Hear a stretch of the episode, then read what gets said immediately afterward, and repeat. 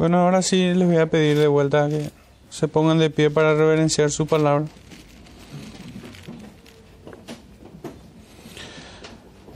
Amós capítulo 5,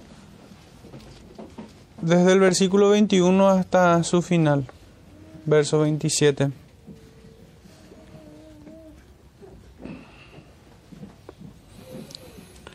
Dice así la palabra del Señor, aborrecí, abominé vuestras solemnidades, y no me complaceré en vuestras asambleas.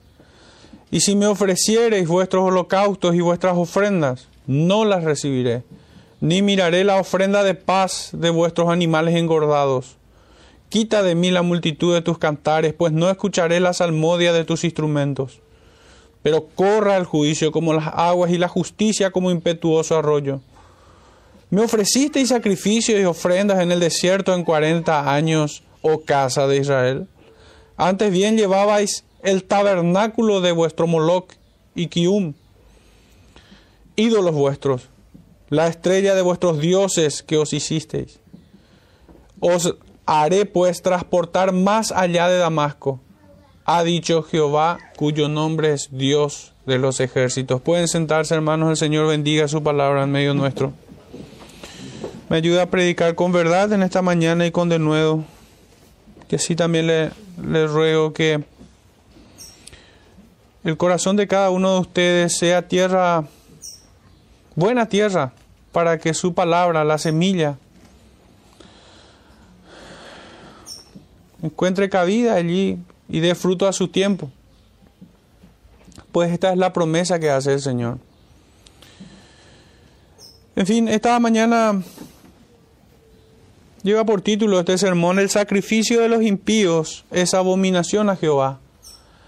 Y es básicamente un, una cita textual del Proverbios, de Proverbios 15.8. Es, no, luché contra algunos otros títulos, pero creo que este es el más preciso que, que describe el mensaje de, del texto, esta, esta sección final del capítulo 5 de Amós. Creo que esto mismo el profeta está comunicando. El sacrificio de los impíos es abominación a Jehová. Y quisiera traer una imagen, como siempre, que nos va a poner en perspectiva, como un retrato hablado de, de los temas que vamos a ir encontrando aquí. Y se encuentra en el libro del profeta Malaquías, perdón, Miqueas, capítulo 6, versículos 6 al 8. Dice así, ¿con qué me presentaré ante Jehová y adoraré al Dios Altísimo? Me presentaré con él con holocaustos, con becerros de un año. ¿Se agradará Jehová de millares de carneros o de diez mil arroyos de aceite? ¿Daré mi primogénito por mi rebelión? ¿El fruto de mis entrañas por el pecado de mi alma? Oh hombre, Él te ha declarado lo que es bueno. ¿Y que pide Jehová de ti? Solamente hacer justicia, amar misericordia y humillarte ante tu Dios. Estos son los temas que encontramos. De hecho, que en todo el capítulo 5, porque el profeta está repitiendo una y otra vez, buscar lo bueno y no lo malo. Apártense de su maldad, aborrezcan el mal y amen el bien, establezcan justicia en juicio. Quizá Jehová, Dios de los ejércitos, tendrá piedad del remanente de José. Leíamos en el verso 14 al, al, al 15. Pero en esta porción encuentro tres puntos resaltantes muy distinguibles. Creo que van a coincidir conmigo en esto. El versículo 21 y 22 lo subtitulo de esta manera, desprecio de un servicio hipócrita. El segundo punto iría desde el verso 22 al 23 al 24, donde el Señor hace demandas, demandas urgentes que hace el Señor. Este sería un segundo punto. Y hay dos demandas aquí. Y finalmente, hay de vuelta una acusación más que hace el profeta. Y finalmente, sería un cuarto punto, pero ya una conclusión a todo, a todo este tema, la sentencia que el Señor dicta sobre ellos, un castigo sobre el pueblo de Israel, para aquellos quienes no atendieron a sus denuncias, a sus requerimientos, a sus acusaciones. Siempre el juicio es inapelable para todo corazón impenitente. Pues para aquel que se arrepiente y entiende las demandas que el Señor hace, viene a Cristo y en Él sí haya perdón. Sí hay gracia en Cristo para perdón de sus pecados. Pero para todo aquel que es impenitente, irreconciliable, incorregible, esta sentencia es inapelable, definitivamente. Entonces abordemos el primer punto. Desprecio de un servicio hipócrita. Es el Señor quien desprecia el servicio hipócrita que rendían aquellos israelitas en tiempos del profeta Amós. Estamos más o menos el siglo, mediando el siglo 750 al 800 antes de Cristo. Poco antes de que se cumplan estas amenazas y el, y el pueblo sirio, el imperio sirio, termine llevándolos cautivos. Ciertamente este sermón, como había dicho, pudiera haberse titulado de diferentes formas. Pudiéramos haberle llamado de esta manera. Antes bien llevasteis el tabernáculo de vuestro Moloch. O pudiéramos haberle llamado Quita de mí la multitud de tus cantares. O bien pudiera, pudiéramos haberle titulado tal como empieza este versículo 21 aborrecí, abominé vuestras solemnidades y no me complaceré de vuestras asambleas. Son sin duda palabras muy duras y confrontantes, no solamente para aquel Israel, sino para toda la iglesia a lo largo de toda su historia hasta el día de Cristo. Porque ciertamente este, este pecado toca las puertas de, de las iglesias. Desde tiempo de los apóstoles, desde tiempo de los apóstoles, los, apóstoles lidiaron con esta problemática. Ya en tiempos de los de los padres de la iglesia temprana, también lidiaron con estos problemas. Después la historia nos dice de que el cristianismo cayó en tan densa oscuridad que la sinagoga de Satanás en Roma es el mejor ejemplo de todas las perversiones que el cristianismo de entonces practicaba. Toda su, toda su superstición, toda su oscuridad. No es balde, ese periodo es el más oscuro de toda la humanidad. Muchos historiadores le llaman oscurantismo. Ese era el tiempo de la iglesia. Y llegado la reforma se empezó a, desparasitar de todos esos virus, de todos esos parásitos que tenía el cristianismo. Pero prontamente de vuelta, los reformadores de aquellos días tuvieron que enfrentar de vuelta este problema de rendir un, un, servicio hipócrita, de que los impíos ofrezcan sacrificios a Jehová dentro de los templos. Y es que no pocos púlpitos fueron usurpados por, por gente impía. Ya Judas nos había advertido en su, en su capítulo único que habían hombres que entraron encubiertamente a la iglesia. Hombres que convierten la gracia de Dios en libertinaje.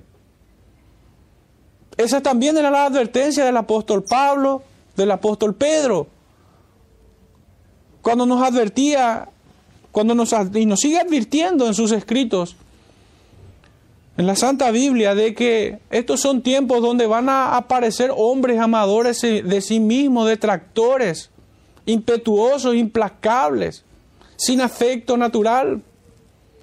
Aquellos hombres que, se, que entran en las casas con simulación de hacer largas oraciones y llevarse cautivas a las jovencitas, dice la escritura. Estos son los que hacen mercadería de la fe. Estos son los que corrompen con su gangrena todo el cuerpo.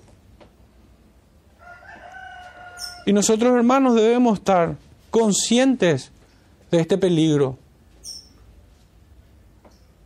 Porque me temo que son las armas que el enemigo usa para destruir congregaciones que con toda sinceridad buscan al Señor.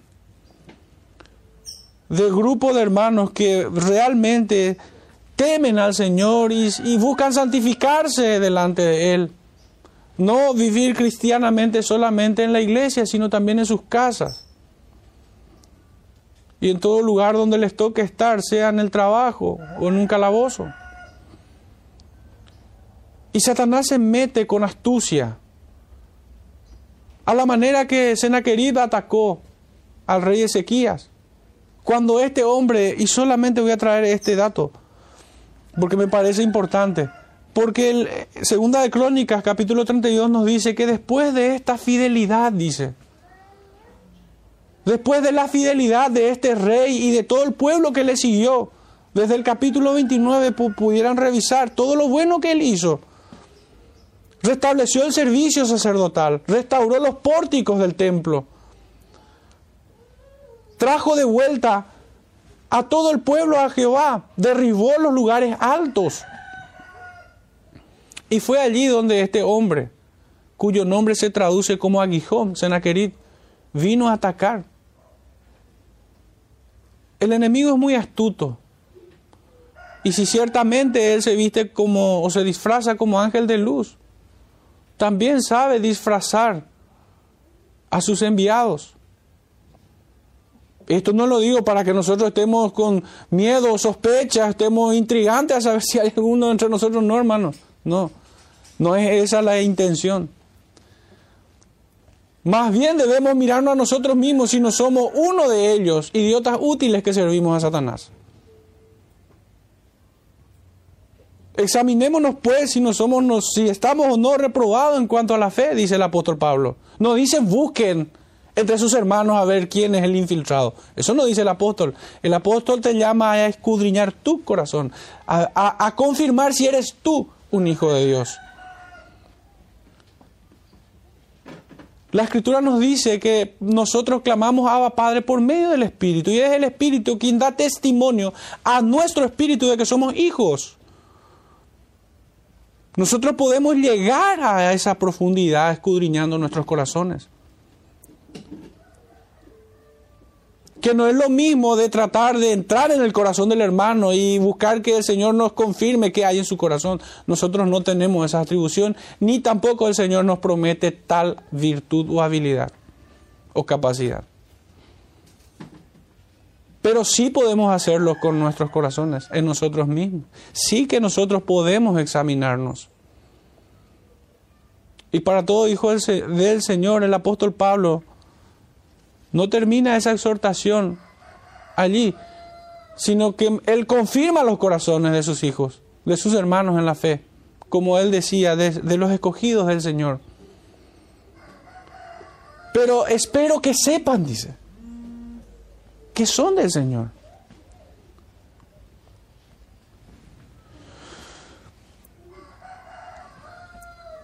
Entonces el Señor en su bendita providencia hoy nos pone este tema. Que tengamos temor de caer en esta forma de adoración hipócrita, porque Él la desprecia. Hermanos, yo no, no sé cuánto haya sido la experiencia que tengan en, en iglesias, porque verdaderamente esto yo no quiero que se quede como pura teoría, sino que quiero verdaderamente que seamos capaces de bajar a tierra este conocimiento. Pero temo que algunos, así como yo, ha tenido la triste experiencia de ver iglesias que se han derrumbado porque justamente cayeron en este pecado de ofrecer un servicio de adoración al Señor totalmente hipócrita, De hecho, hermanos, que cuando lo digo yo no estoy señalando a nadie en el pasado, me estoy viendo a mí mismo cayendo en ese pecado. Por poco y siendo leudado por completo por ese pecado. De simplemente ir al culto, de simplemente ir allí y, y tratar de encontrar mi lugar nada más. No precisamente buscando el mal de nadie, como lo hacen aquellos que entran encubiertamente, que lo señala Judas. Pero algo que es tan santo, lo terminé trivializando. Lo terminé eh, quitándole lo sublime que es aquello. De ser parte del cuerpo de Cristo. De ser un miembro vivo un ladrillo vivo dentro de su edificio. De ser una piedra viva, como dicen las escrituras. Y el Señor me ha confrontado en esto. Y gracias, gracias doy a Él, que no me abandonó en, en mi pecado, sino que me restauró. Y eso, hermanos, pasa muy rápido. La escritura nos dice que, que aquel que esté firme mire que no caiga. De esa misma manera me derribó.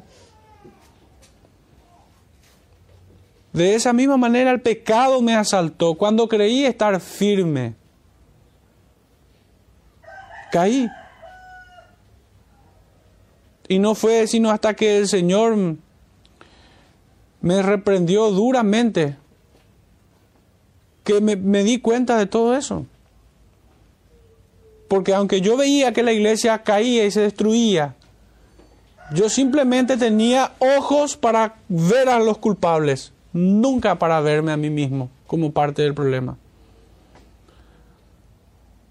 Y eso era soberbia. Hermano, yo no puedo ser parte de un lugar que se está cayendo y no ser culpable. Pues como mínimo tengo la responsabilidad de sostenerla y de corregir lo deficiente, de lo que está mal. Porque la escritura demanda de nosotros de hacer las cosas que debemos hacer. El que sabe hacer lo bueno y no lo hace, le es pecado, dice la escritura. No había orado lo suficiente, no, había, no me había involucrado en el problema, sino que después, casi como el pecado de Poncio Pilato, simplemente me lavaba las manos diciendo que otros eran culpables. Y ante mi conciencia bastante hipócrita, o ya comenzando a cauterizarse, yo quedaba absuelto de toda culpa. Hermanos, así fue que este pueblo de Israel llegó a este punto, una conciencia cauterizada. No solamente de manera individual, no solamente sus gobernantes, no solamente porque era un pueblo teocrático. Si bien ya se estaban rebelando en contra de su Dios, se habían separado las tribus.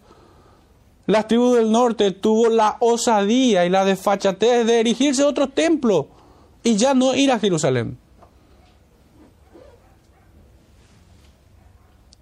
Instituyeron así como Jezabel otros sacerdotes. Y básicamente entronizaron al, al brazo de carne, al hombre. Porque cuando nosotros leemos en el capítulo 7, así lo hicimos el domingo pasado, el sacerdote no defendió al Señor, defendió al rey. ¿Recuerdan el texto en el capítulo 7? Dice, verso 10, entonces el sacerdote Amasías de Betel envió a decir a Jeroboam, rey de Israel, Amós se ha levantado contra ti y en medio de la casa de Israel la tierra no puede sufrir todas sus palabras. Porque así ha dicho Amós, Jeroboam morirá a espada e Israel será llevada a su tierra en cautiverio. ¿A quién protege este sacerdote de Baal que se hacía pasar por sacerdote del pueblo de Dios? Defiende al rey y defiende los pecados de su, de su reino. Este profeta, este sacerdote Amasías no se levantó para defender el nombre de Dios, ni mucho menos.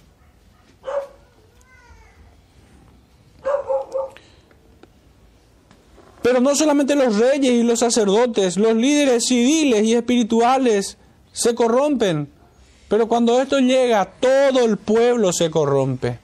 Así ocurre en una iglesia, hermanos. Así pasa en una congregación, que cuando los líderes, los pastores, los maestros, los diáconos se corrompen, toda la iglesia va a caer con ellos. Toda la iglesia cae con ellos. Y en ese punto está perdido. El castigo ya no se puede detener la sentencia sobre aquel pueblo. Tal es esta verdad que aquella congregación a quien recuerdo de tener 200 miembros se quedó con tres. Y después lo vendieron a otra denominación. Hicieron negocio.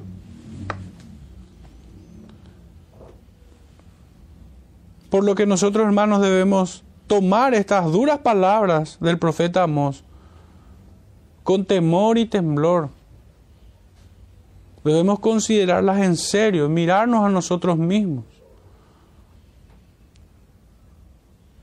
Ocuparnos nuestra santificación y de esa manera estaremos también ocupándonos de la santificación de la iglesia. Porque somos miembros de un cuerpo, dice.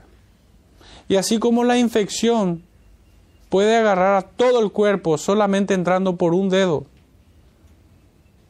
así también es el pecado que corrompe y destruye a la iglesia. Si la iglesia tolera el pecado de uno, eso va a ir creciendo y va a terminar contaminando a todo, a todo el cuerpo.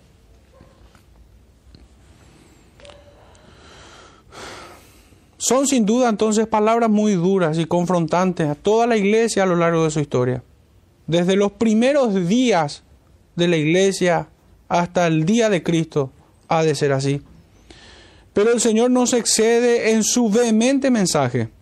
Se dirige más bien a un pueblo rebelde que merece tal trato, pues en su simulación de rendir culto a Jehová, en realidad adoraban a los demonios ofrecían un servicio hipócrita al Dios vivo.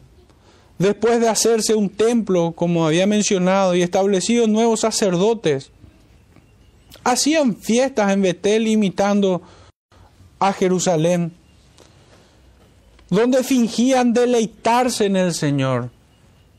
Y acá tenemos ejemplos, pero sin números, trayéndolo de vuelta a nuestro contexto, a nuestra vivencia, a lo que hoy nos toca experimentar.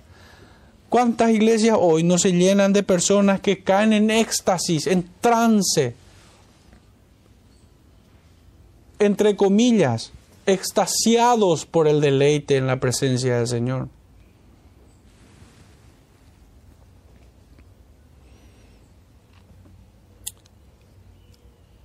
Este pecado no es nuevo, estos actuaban con seriedad y con magnanimidad en sus asambleas, para luego salir de allí y entregarse de cuerpo y alma a los demonios y a sus prácticas. Creyendo burlar a Dios, se engañaron a sí mismos. Lo que ellos rendían como adoración no era más que profanación.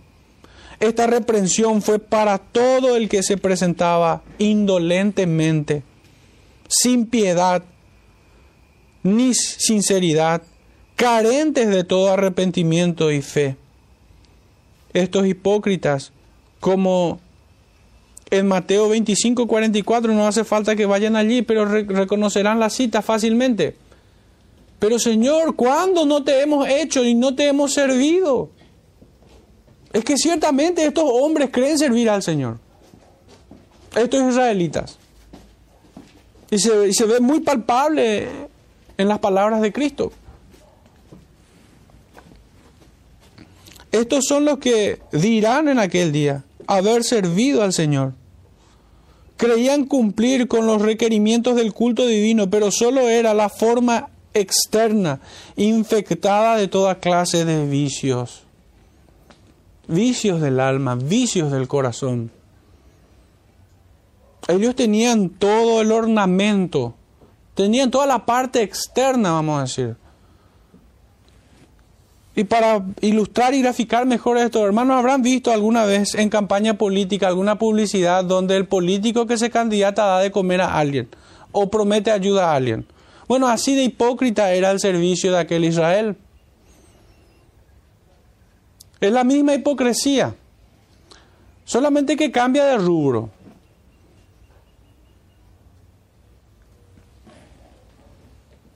Y hay un texto que verdaderamente es tan necesario y pertinente que ayer nos compartía el hermano Eduardo. Ayer o antes ayer, y se trata de Jeremías 48, versículo 10. Fíjense lo que dice el profeta Jeremías. Maldito el que hiciere indolentemente la obra de Jehová. No son palabras compasivas. No son palabras tolerantes. No son palabras que, ah, entiendo por qué lo haces así. Ah, entiendo por qué no temes al Señor cuando vienes a adorarlo. No, maldito dice. Y aunque muchos torpemente, por ingenuos o por malvados, intentan ser más buenos que Dios, cambiando esta idea. De hecho, que lo peor que le podés hacer es leerle esta clase de versículos a muchas personas. No quieren escuchar. Y el profeta dice, maldito el que hiciera indolentemente la obra del Señor. Maldito el que detuviere de la sangre su espada. Es el juicio del Señor. Si fuera mi juicio nomás no sería nada, no tendría nada de qué preocuparse. Pero es la palabra del Señor. Estos israelitas pecaban de tal manera, así como el profeta Jeremías lo denuncia. Estos no solamente sirvieron indolentemente, sino que apostataron tras dioses paganos, sirviéndole, pero sirviéndose a sí mismo. De hecho, hermanos, que, que es muy notable esta característica. No puedo decir que es un absoluto, pero se encuentra mucha, mucha coincidencia, podemos decir, de que las falsas religiones, y no estoy hablando precisamente de testigos de Jehová, de católicos, no estoy hablando de mormones, no, eso es muy fácil, no estoy hablando del Islam, no estoy hablando de las iglesias evangélicas, que tienen falsas religiones, con Biblia Reina Valera y todo.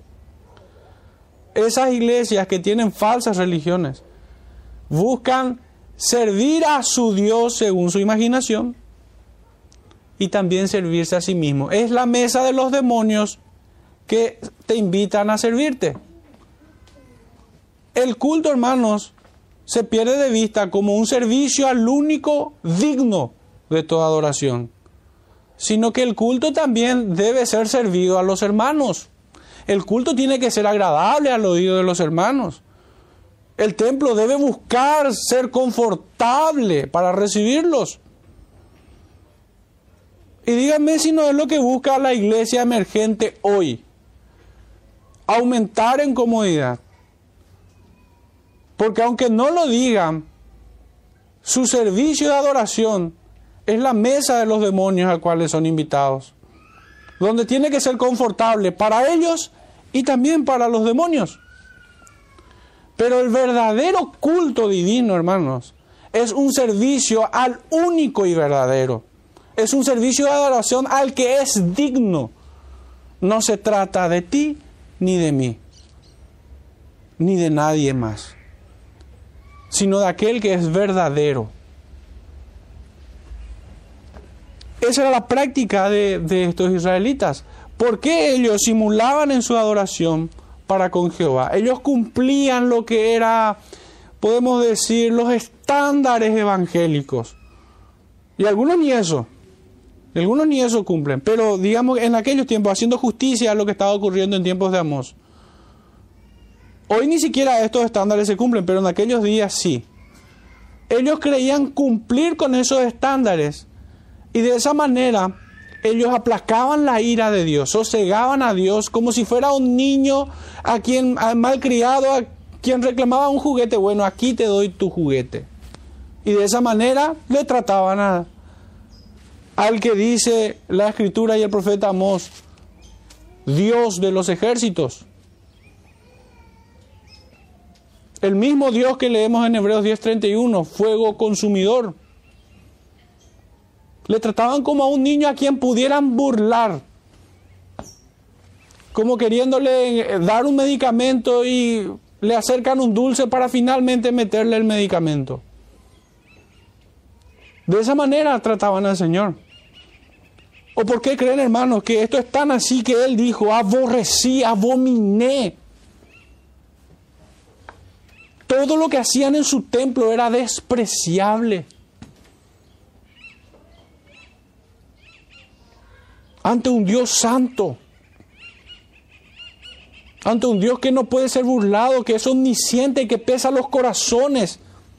De estos inicuos, incircuncisos de corazón, se burlaban de Dios.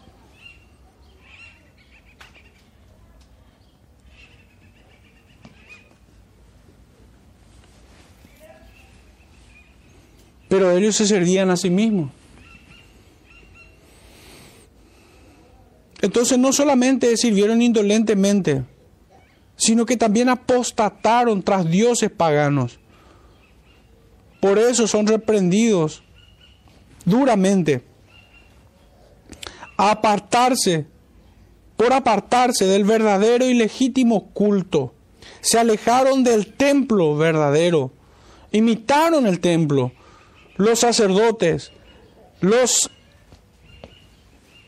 las ofrendas, todo el ceremonial litúrgico. Pero espiritualmente estaban lejos de eso, no eran ni siquiera la sombra. Aquel Israel se contentó con simular y creían que ofreciendo tal blasfemia y profanación creían ganarse aún licencia para seguir pecando.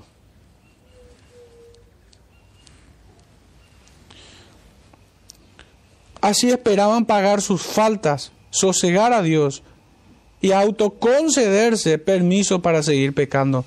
Nada puede ser más odioso que esto. Es insoportable. Por esto el profeta sigue diciendo, y si me ofreciereis vuestros holocaustos y vuestras ofrendas, no las recibiré. Ni miraré las ofrendas de paz de vuestros animales engordados. Sus holocaustos no comunicaban arrepentimiento y ruego de perdón, como tampoco sus ofrendas de paz comunicaban reconciliación o acercarse a Dios.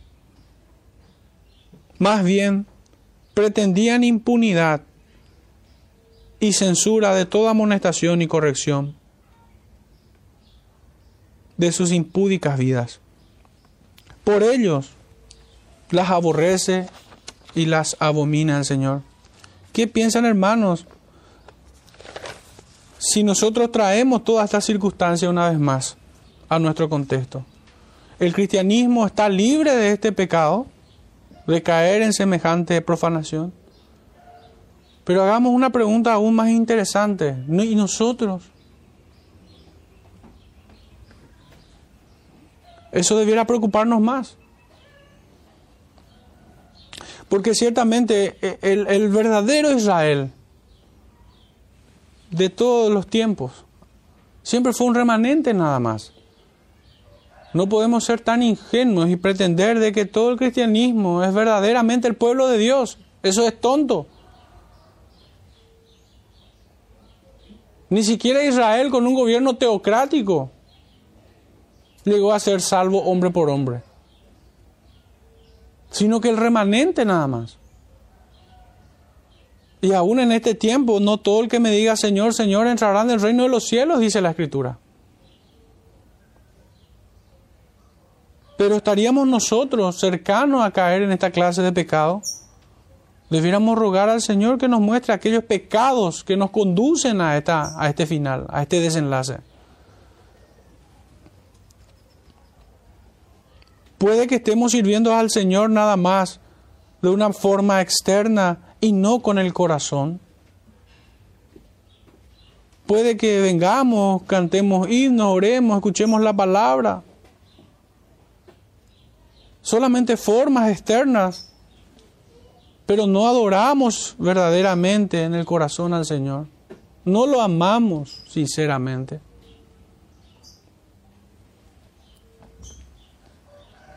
¿Qué pasará si en aquel día Él nos dice, nunca os conocí? Y esto es, nunca les amé. ¿Qué pasaría? Nuestro segundo punto son las demandas urgentes que el Señor les hizo a aquel pueblo y que hoy sigue haciéndolo para con toda, toda iglesia que se precie de ser cristiana. Son las mismas demandas para aquel Israel como para este Israel. Y no estoy apuntando al Israel étnico. No, estoy hablando a la iglesia, la verdadera Israel. Hay dos demandas y nosotros encontramos en el verso 23 y 24. Volvemos a leer. Dice, quita de mí. Es una orden, es ya. No es eh, ve y cuando tengas tiempo. No, ahora es. Hoy, en este instante, quita de mí. El Señor no tiene por qué negociar con ningún pecador. El Señor no tiene por qué ser tolerante con los rebeldes. El Señor no tiene por qué mostrar paciencia con alguien que le está escupiendo en su rostro y que está contaminando su grey, afrentando su gran nombre. Por esto el Señor dice, quita de mí. Quita de mí la multitud de tus cantares, pues no escucharé las salmodias de tus instrumentos. Y es notable, hermano, esto es lo que, lo que está primero, es la primera demanda del Señor. La segunda demanda tiene que ver con la justicia. Pero la primera cosa que Él señala como algo muy cargoso, muy ominoso, muy, muy pesado, imposible de soportar, es la falsa adoración. Quita de mí, dice. Lo, lo, siguiente es urgente y tiene que funcionar como un resorte, al momento también. Pero esto es lo que más ofende al Señor. Y debe ser para nosotros una muestra del carácter, del temperamento de las perfecciones divinas en Cristo, que Él haya reprendido tan duramente a la élite religiosa de su tiempo. Y a una prostituta simplemente le dijo, ve y no peques más. Tus pecados te son perdonados. Es, que es una blasfemia insoportable para un Dios santo. No solamente la rebeldía del hombre, sino que tiene otro agravante es burlarse de Dios.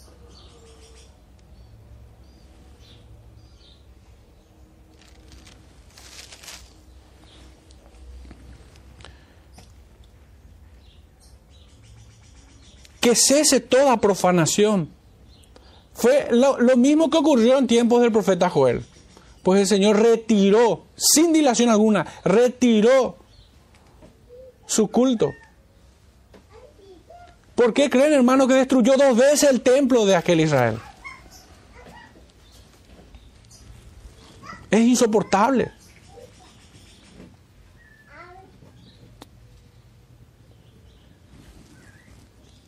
Por eso no es extraño también que muchas iglesias que se extraviaron en esta clase de pecados desaparezcan. Y gloria a Dios por ello. Gloria a Dios porque iglesias que profanan el nombre del Señor de manera tan descarada como este pueblo de Israel, se cierran, desaparezcan. Un prostíbulo será menos ofensivo que una iglesia que simule en su adoración. Que cese toda profanación. Es su nombre lo que estamos pisoteando.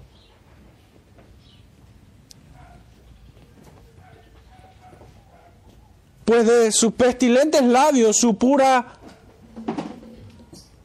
sus canciones. Dice el texto, quita de mí la multitud de tus cantares.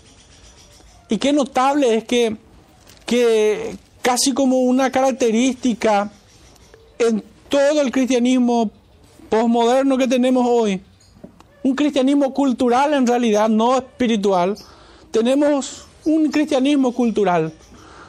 Podemos hablar más bien en términos de una cosmovisión cristiana, pero no una verdadera espiritualidad.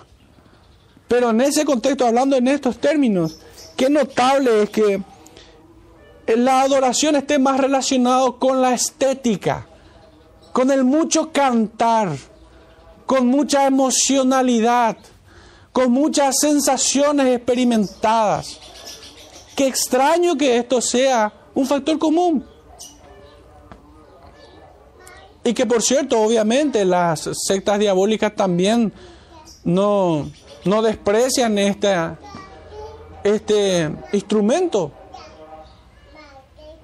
Porque la música y todo arte es un instrumento nada más. No constituye adoración en sí misma.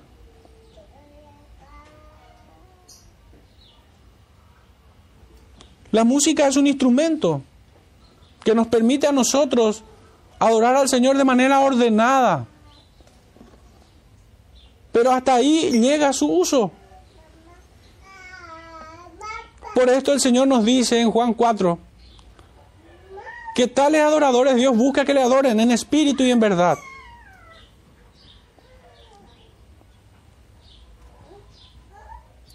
El Señor no, no, pretende de nosotros grandes orquestas, no pretende de nosotros cantantes líricos, no. No digo que esté mal el cantar bien, de ninguna manera.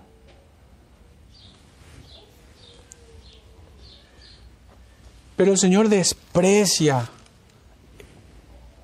los labios que supuran hipocresía. Ojalá podamos cantar como Moisés, pero con el corazón. Ojalá podamos cantar como lo hacía el rey David, con el corazón.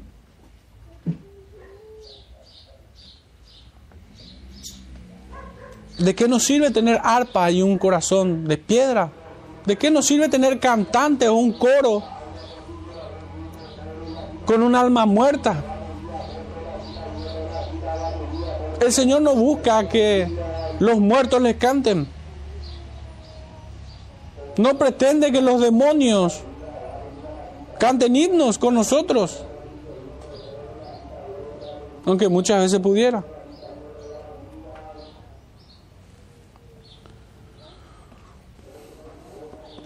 Por esto el Señor quiere que cese toda profanación, que se cierren sus pestilentes labios, sus oraciones, sus lecturas.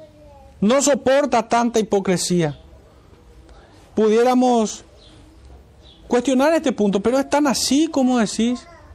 Pero hermanos, el canto, la adoración al Señor, cuando cantamos himnos, salmos, cánticos espirituales, tienen el mismo rigor que las oraciones. Nos estamos dirigiendo a aquel que oye nuestras oraciones. ¿Y qué dicen las escrituras en Proverbios 28, 9? Que aquel que aparta el oído de la ley, también sus oraciones son inmundas, dice. Y cuando nosotros leemos esta palabra, oír, no se refiere a ese fenómeno físico, acústico de escuchar, sino más bien de atesorar en el corazón y obedecerla. De recibir su, su palabra y atesorarla. Entonces sí, con esa interpretación, con ese, con ese dato, vuelvo a decir Proverbios 28.9. El que aparta su oído de la ley, aún sus oraciones son inmundas, dice el Señor. Entonces no es ninguna exageración. El Señor desprecia profundamente toda adoración inventiva, esto sin duda alguna. Todos quienes se rigen por este principio de adoración inventiva, como lo es la sinagoga de Satanás en Roma, que inventan cuanto se les antoja a ellos y lo certifican como adoración al Altísimo. Eso es blasfemia. Pero también aquellos quienes se rigen bajo un principio de adoración normativa, que todo lo que está mandado hay que hacerlo, pero lo que no está prohibido, ah, eso puedo hacerlo. Lo que la ley no prohíbe, puedo hacerlo. Si cumplo lo que manda, también puedo hacer lo que no está mandado, según mi ingenio. Viene a, viene a ser una cuestión casi ecléctica, como que se mezcla una adoración inventiva con una adoración regulada. Por un lado, debo cantar al Señor, debo orar al Señor, pero por otro lado tampoco me impide tener el tabernáculo de Moloch entre, entre mis tiendas. También puedo guardarme algunos que otros ídolos bajo la sábana. El Señor desprecia ambos principios de adoración, tanto el inventivo como el normativo. Y es que hermano Abraham lo entendió muy bien. Cuando el Señor le demandó adoración, cuando le demandó obediencia. El mismo Abraham dijo, subiremos y adoraremos. ¿Y qué iba a hacer él? Sacrificar a su hijo, entregar a su niño a Jehová. En holocausto. Y el verbo que él utiliza es subiremos y adoraremos al Señor. La adoración bíblicamente, y a mí me gusta remarcar esto, que la escritura define sus términos. Adorar tiene mucho más que ver con obedecer que con cantar. Adorar tiene más que ver con el sí y el amén a su palabra que tocar instrumentos. Así lo entendió Abraham.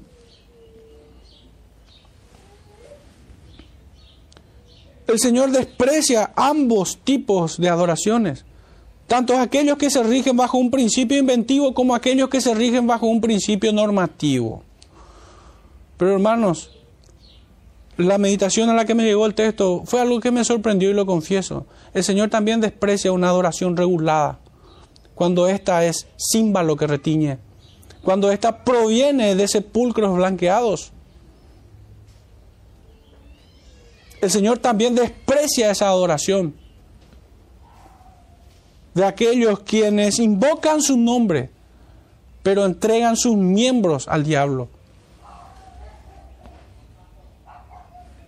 Que con sus labios, por un lado, cantan loas a Cristo, pero por otros lados se entregan a todos sus apetitos carnales. Y que no se refrenan en pecar. Este es el pecado del pueblo de Israel. Israel tenía una adoración regulada no tenían un principio normativo ni inventivo.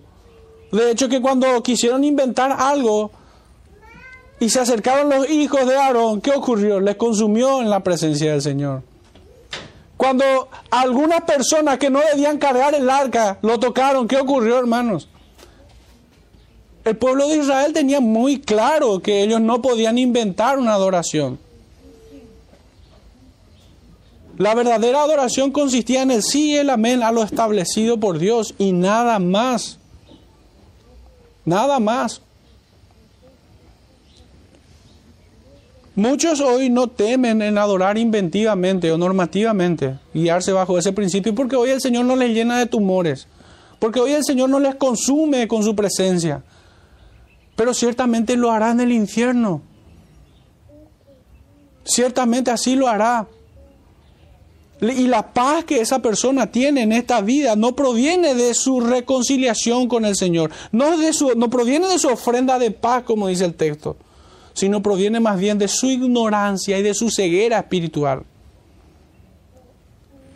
Porque ciertamente la ignorancia es atrevida, hermano, pero la necedad es insolente.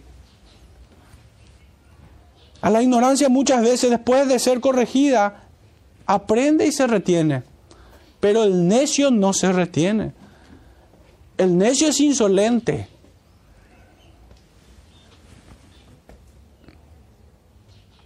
Por esto digo que el Señor aborrece estas tres formas de adoración. Aborrece aquella que se rige bajo un principio inventivo, aquella que se rige bajo un principio normativo y aquella que se, que guía bajo un principio regulativo, pero cuyos corazones son del diablo. Como el mismo Señor les acusó a estos israelitas en Juan 8:44. Ustedes son de vuestro padre el diablo, les.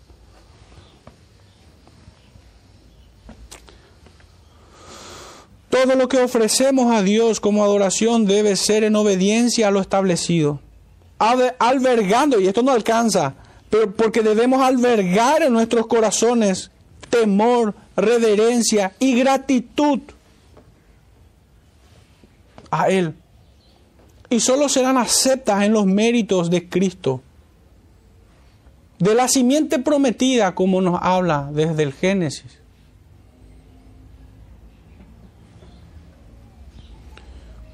De otra manera no serán aceptas en su trono de gloria. Tal como nuestras oraciones serían inmundas si nos apartamos de la ley, así también nuestros cantares. De vuelta, no escucharé la salmodia de tus instrumentos. Quita de mí la multitud de tus cantares. El profeta nos da un, un segundo requerimiento del Señor. Y el segundo requerimiento que nos hace es que corra el juicio como las aguas y la justicia como impetuoso arroyo. Todo el reino del norte, hermanos, esas diez tribus encabezados por su monarca, hasta el último miserable que habitaba como mendigo en aquellos días en el pueblo, en las tribus del norte, debía dejar su ofrenda debía dejar su ofrenda allí donde estaban y volverse a restituir al, agraviado. Debían ponerse a cuenta con cada uno de sus enemigos, con cada uno de a quienes ultrajaron, porque ya no hay tiempo de recordar, recordar de vuelta todos los pecados que el profeta les acusa. Pero ellos tomaban del trigo quitándole el alimento a otros, ultrajaban y de sus despojos construían sus palacios. Ellos ah, favorecían a los poderosos y retenían la justicia. Anulaban el derecho a los afligidos. Estos eran los que aborrecían al, reprensor en la puerta de la ciudad y abominaban al que hablaba lo recto. Este pueblo, desde su monarca Jeroboam hasta el último menesteroso de ese pueblo, tenía que dejar cesar toda su adoración y volverse, así como el Señor demanda a todo cristiano, el Señor nos manda a restituir la ofensa. Si hemos ofendido, debemos arrepentirnos y debemos restaurar al hermano, rogándole también que nos perdone. Si hemos robado, debemos devolver lo robado. Si hemos ofendido, debemos humillarnos ante nuestro hermano. Esa es la ley evangélica también. Nosotros no debemos simplemente decir, Señor, ya estoy arrepentido, ahora vengo a cantarte. ¿Y qué pasó con la restauración de tu hermano? ¿Qué pasó con aquello que no era tuyo? Y lo tomaste. ¿Qué pasó con el perjuicio que le hiciste? No, el Señor demanda a ese pueblo que corra el juicio como las aguas y la justicia como impetuoso arroyo. Llama a todo el pueblo, hermano, a, de vuelta someterse bajo el imperio de la ley, no bajo el imperio de algún poderoso, como lo era Jeroboam y su sacerdote Amasías. No, este pueblo debía de vuelta someterse bajo el imperio de la ley. La ley divina esta ley natural que muchos politólogos o economistas hablan, que no es otra cosa que la ley de Dios, hermanos. Porque no existe, y esta es mi comprensión también, de que no existe ley justa que sea veraz, equitativa, que no provenga de Dios. Toda ley justa proviene de Él. Sin duda alguna. Sin duda alguna. El hombre no inventó nada bueno para el hombre. Dios es el dador de su ley. Y su ley es perfecta. Obviamente no hay tiempo para estar extendiéndonos en esto, de demostrar de que la ley natural proviene de Dios, porque Dios creó todo lo que hay.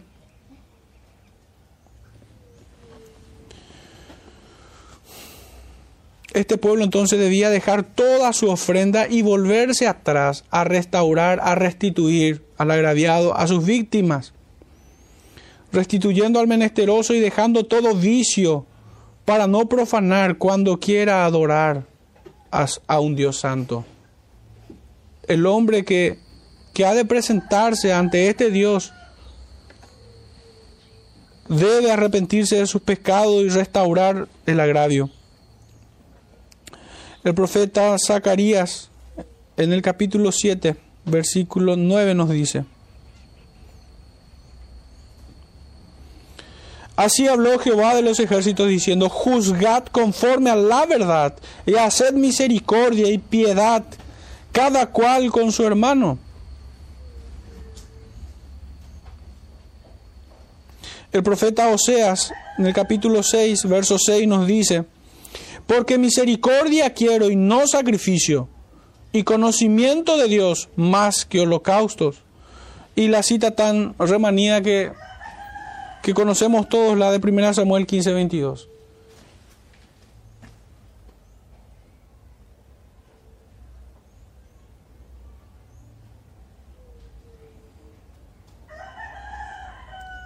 Dice así. Y Samuel dijo, se complace Jehová tanto en los holocaustos y víctimas como en que obedezca a, las palabras de Jehová. Ciertamente el obedecer es mejor que los sacrificios y el prestar atención que la grosura de los carneros. En otras palabras, hermanos, el profeta Amos suena más o menos así dejen de traer los frutos de Sodoma. Dejen de traer pecado al templo.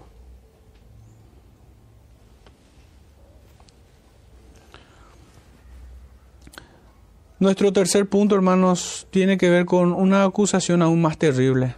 Una acusación más que hace el profeta. Tocante al verso 25 y 26. Dice así, me ofrecisteis sacrificios y ofrendas en el desierto en cuarenta años, oh casa de Israel. Antes bien, llevabais el tabernáculo de vuestro Moloch y de Kiun, ídolos vuestros, la estrella de vuestros dioses que os hicisteis. El profeta vuelve a reprender esta hipocresía en sus servicios, no como algo nuevo, sino que ya lo venían arrastrando desde tiempos atrás. Y esto traía obviamente aparejado, porque la idolatría, hermanos, y, los, y esto eso se, se hace claramente palpable en los pueblos más idólatras. Son los pueblos donde las injusticias y los abusos no encuentran comparación ni competencia. Son los países idólatras aquellos más injustos y donde se dan los mayores abusos en contra de otras personas. Aquí el profeta suelta tal vez, y digo tal vez porque yo no puedo sentenciar como un absoluto esto, pero tal vez suelta la, la peor acusación que pudieron haber escuchado de boca de él. Porque fíjense que en el capítulo, o sea, versículos atrás, un poco atrás nomás, en el verso 14, decían ellos que Dios estaban con ellos. ¿Y qué era lo peor que, podían escuchar? Que ellos no adoraban a Dios, sino que adoraban a, Moloch. Que adoraban a Baal, a Milcom, a Renfam. Ellos no adoraban al Señor, definitivamente. Ellos adoraban al enemigo de Dios, creyendo, llamándolo Jehová. Porque el Señor no se hacía presente en aquellas adoraciones cuando estos incircuncisos traían sus ofrendas. Era otro el que se sentaba en ese templo.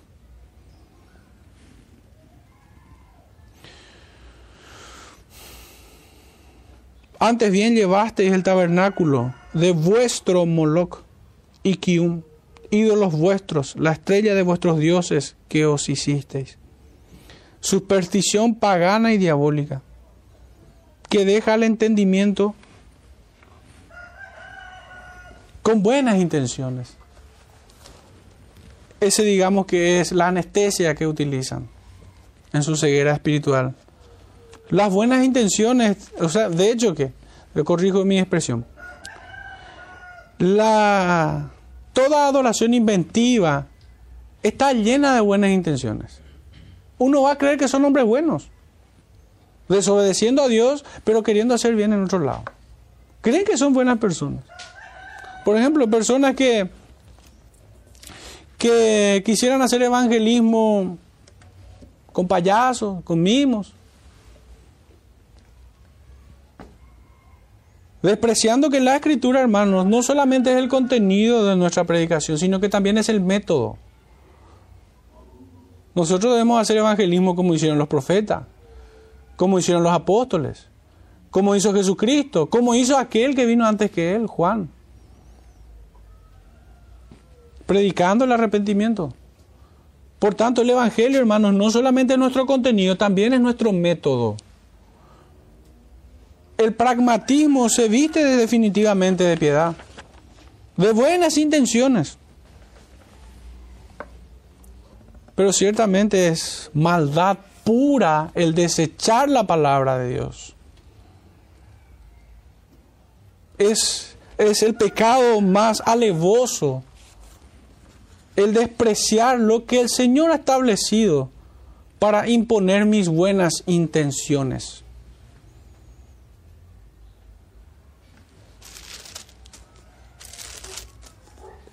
Aquí ellos terminaron adorando a un Dios horrible, a un Baal, un Dios con minúscula, digo. Pero que tampoco es algo nuevo. Así como su falsa adoración, tampoco es, este culto a, a, Moloch era algo nuevo, sino era algo que, de, de antaños. Voy a leer un comentario de, de MacArthur que hace al respecto. Dice, dice él que el tabernáculo de dioses de Moloch y Kium, el culto a Moloch incluía adoración astrológica de Saturno y de las huestes celestes, así como el sacrificio literal de niños. Aunque Israel recibió advertencias directas en contra de adorar a Moloch. Deuteronomio 18, 9 al 13 nos da la concordancia, nos aporta la concordancia. El pueblo practicó este culto en todas sus facetas. Así continuó durante el tiempo de Salomón. Triste, triste anécdota de Salomón. Y de sus descendientes, los que vinieron después de él. Hasta Josías por esto Esteban recitó justamente, Esteban recordó en su discurso antes de ser apedreado, justamente esta cita de Amós 5, 25 al 27. Y voy a ir allí, pudieran acompañarme si les parece. Hechos capítulo 7, versículos 42 y 43.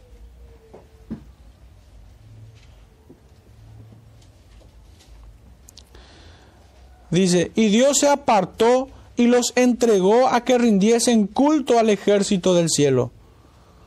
Como está escrito en el libro de los profetas, ¿acaso me me ofrecisteis víctimas y sacrificios en el desierto por cuarenta años, casa de Israel? Antes bien llevasteis el tabernáculo de Moloch y la estrella de vuestro Dios Renfán, figuras que os hicisteis para adorarla. Os transportaré pues más allá de Babilonia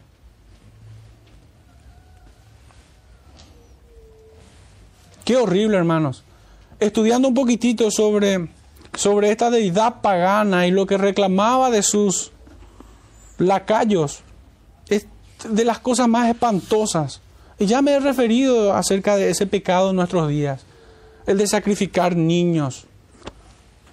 Ellos tenían una estatua de bronce cuyos brazos funcionaban como un brasero. Lo ponían al rojo vivo y allí tiraban a los niños y el, cuerpo del pobre infante con, con, quemándose se achicharraba y ellos creían ver una sonrisa en el niño. Y de esa manera las madres no sufrían no lloraban su pérdida. Pero cuando había alguna que lloraba por su pérdida, ahí qué ocurría? Todos los cantantes a cantar, que todos los instrumentos comiencen a sonar, que la algarabía, el baile, el, el remolineando y todo lo que hay. Ese era el momento de aparecer. Lo presento con toda intención de conectarlos. Son prácticas de aquellos días que se siguen viendo en nuestros días.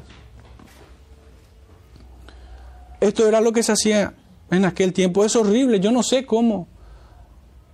Cómo una persona que, que dice ser creyente pudiera caer en estas cosas. Yo no entiendo muchas veces los pecados de Israel. También temo en ponerme en, una posición altiva en relación a ellos porque yo no, no creo ser mejor que ellos. Ningún hombre es mejor que ellos. Si nosotros estuviésemos en medio del pueblo probablemente íbamos a ser peores que ellos. Pero digo esto a la luz de la conciencia que el Espíritu de Dios despierta en cada uno y del Espíritu que pone en nosotros. ¿Cómo pueden pasar estas cosas? ¿Cómo se pueden extraviar tanto? Y fíjense, la idolatría pagana obviamente es superstición y la superstición los llevó a este tipo de prácticas aberrantes. Hoy el día el aborto. Hoy todas estas medidas eugenésicas que, que en muchos países se aprueban el suicidio como algo digno, dicen, como algo que dignifica a la persona. Pero es una estafa.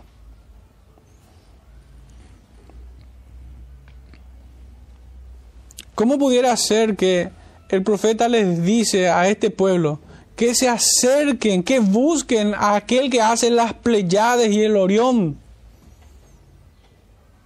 Y estos idólatras terminan haciéndose una estrella para adorarle.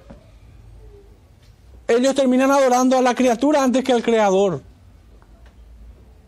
El profeta muestra su necedad para nuestra enseñanza. Para nuestra enseñanza hoy. En aquellos días fue obviamente para aquel, para pueblo, pero para nosotros hoy es una, una enseñanza. Para nuestra enseñanza se escribieron estas cosas. ¿Y cómo podemos relacionarlo a esto, hermanos? Y es que nosotros podemos tener ídolos. No precisamente Moloch, no precisamente Kiun, Renfam, Milo. No, Milcom, perdón. Pero nuestros dioses pudieran ser otras cosas, pudieran ser criaturas, pudiera ser el fútbol. No, yo domingo tengo que ver fútbol es el día del Señor y todo, pero yo hoy veo fútbol. De siete días a la semana, uno solo el Señor espera de ti una adoración sincera. No, pero hoy es mi día, hoy yo tengo que hacer. Esos seis días que me da el Señor no me alcanza. Yo también quiero este séptimo día. ¿Para qué es lo que el Señor quiere un día de mí? Obviamente muchos no lo van a verbalizar, pero es la conclusión lógica. Hermanos, el Señor es digno de ser adorado en este día. No caigamos en los errores. No, todos los días debe ser adorado el Señor. Sí, claro. Pero el Señor apartó un día.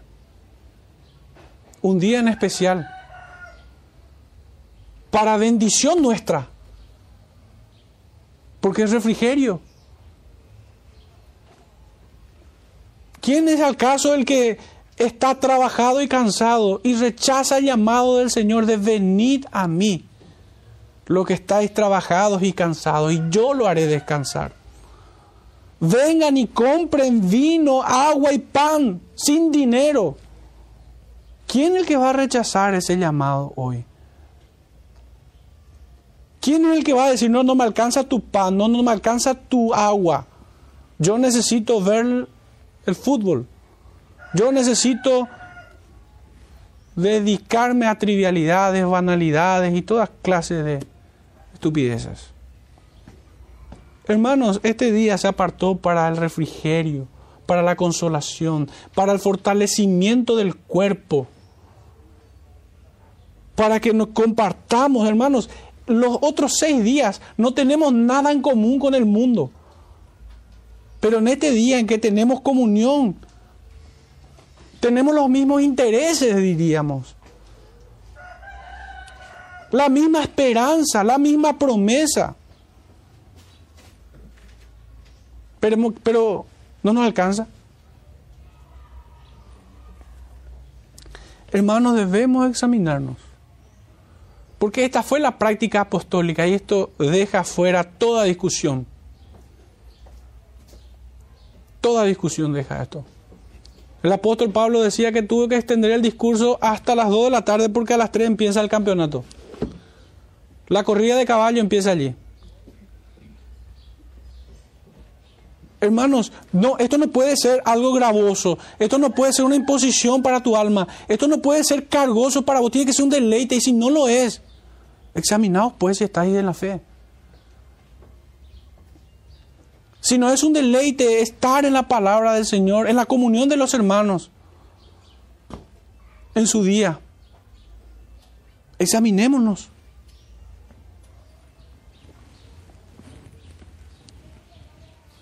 Los otros seis días es para ocuparnos de nuestras necesidades, tampoco es para eh, despilfarrarlo. Hay que ser buenos mayordomos de todo lo que el Señor nos da.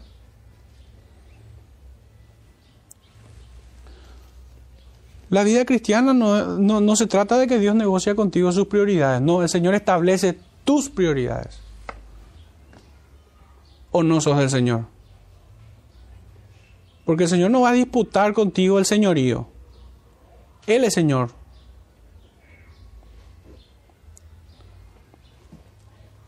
Este pueblo se extravió. Le fue muy conveniente Moloch. De hecho, que los comentaristas nos dicen de que el pueblo de Israel, ¿por qué terminó adorando a Moloch cuando ellos querían prosperidad, cuando ellos querían ganar guerra, cuando ellos querían eh, sobrellevar una peste, cuando ellos querían eh, superar problemas de guerra civil o inestabilidad política, allí ellos empezaron a sacrificar a Moloch.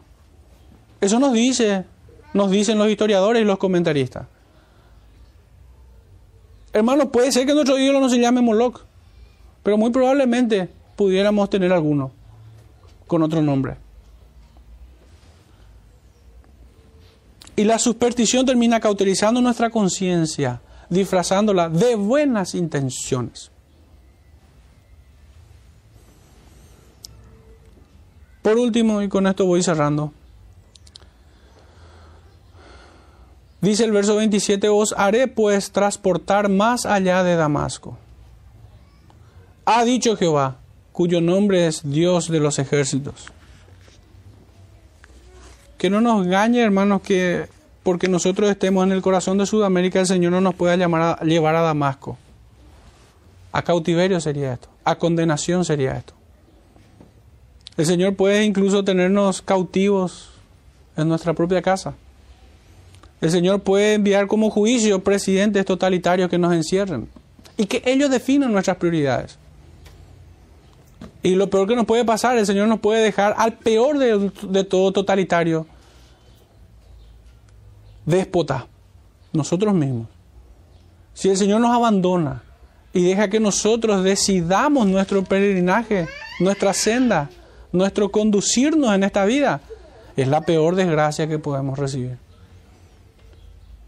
Lo mejor que nosotros podemos recibir es su palabra y que ella sea un norte para nuestra vida. Que ella verdaderamente, como dice el Salmo, sea lumbrera a nuestro camino.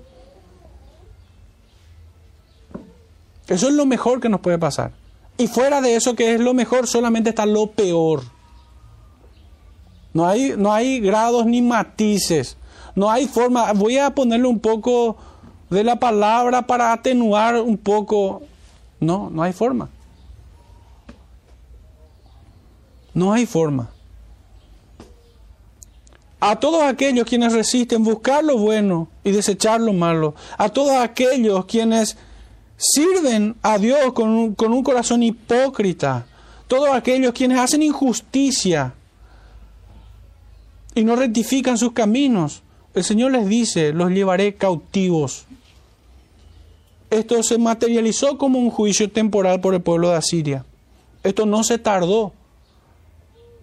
Así como tampoco no, no se ha de tardar mucho en que hemos de partir de esta vida. Y certificar que estas advertencias del profeta Amos, Amos son ciertas. Mi esperanza es que todo hijo suyo se dé cuenta hoy. Hoy, así como dice aquí. No da tiempo a la dilación. Quita de mí hoy. Que corra el juicio hoy. El profeta Isaías describe esta circunstancia del juicio temporal que va a caer sobre aquel Israel. Porque antes de que el niño sepa decir, Padre mío y Madre mía, será quitada de la riqueza de Damasco y de los despojos de Samaria delante del rey de Asiria. Este es el sello del juicio de Dios sobre aquel Israel del norte, que resistió a Jehová, que abominó al reprensor en la puerta, que desechó su palabra y su llamado. Hermanos, que el Señor nos ayude a escapar de esta levadura.